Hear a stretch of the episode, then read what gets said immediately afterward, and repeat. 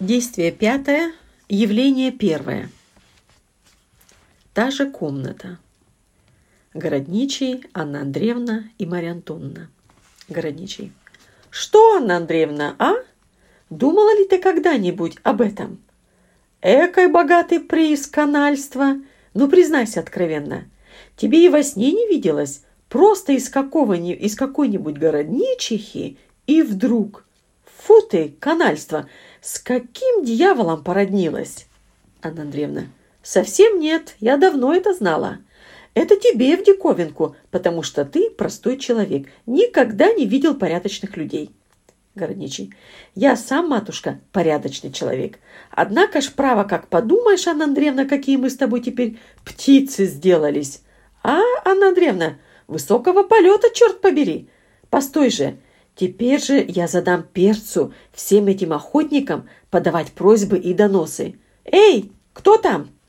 Входит квартальный. «А, это ты, Иван Карло... Карпович? Призови-ка сюда, брат купцов. Вот я их канали. Так жаловаться на меня? Вшишь ты, проклятый иудейский народ! Постойте ж, голубчики, прежде я вас кормил до усов только, а теперь накормлю до бороды. Запиши всех, кто только ходил бить челом на меня, и вот этих больше всего, писак, писак, который закручивали им просьбой. Да объяви всем, чтоб знали, что вот, дискать, какую честь Бог послал городничему, что выдает дочь свою не то чтобы за какого-нибудь простого человека, а за такого, что и на свете еще не было, что может все сделать, все, все, все, всем объяви, чтобы все знали, Кричи во весь город, валяй в колокола, черт возьми, уж когда торжество, так торжество. Квартальный уходит. Так вот как, Анна Андреевна, а? Как же мы теперь? Где будем жить? Здесь или в Питере? Анна Андреевна, натурально в Питере. Как можно здесь оставаться? Городничий, ну, в Питере так в Питере. А ну, хорошо бы и здесь. Что ведь, я думаю, уже городничество-то так к черту, а, Анна Андреевна? Анна Андреевна. Натурально? Что за городничество?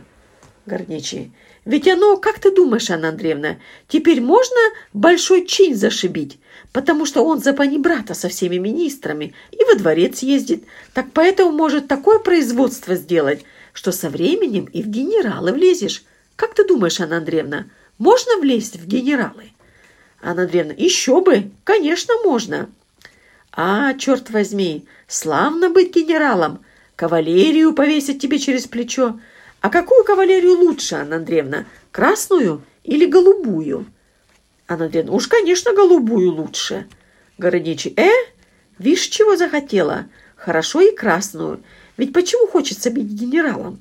Потому что случится, поедешь куда-нибудь, фельдъегеря или адъютанты поскачут везде вперед лошадей, и там на станциях никому не дадут.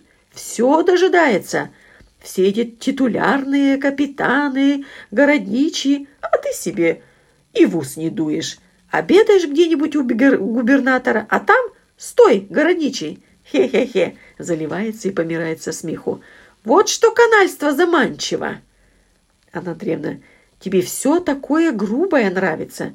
Ты должен помнить, что жизнь нужно совсем переменить что твои знакомые будут не то, что какой-нибудь судья-собачник, с которым ты ездишь травить зайцев или земляника. Напротив, знакомые твои будут с самым тонким обращением, графы и все светские. Только я, право, боюсь за тебя.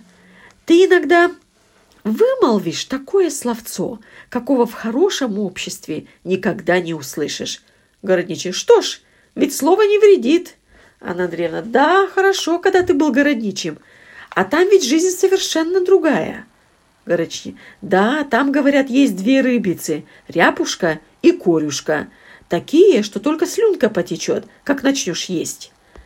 Анна Андреевна, ему бы все только рыбки. Я не иначе хочу, чтобы наш дом был первый в столице, и чтобы у меня в кармане такое было амбре, чтобы нельзя было войти, и нужно бы только этак зажмурить глаза — зажмуривает глаза и нюхает. «Ах, как хорошо!»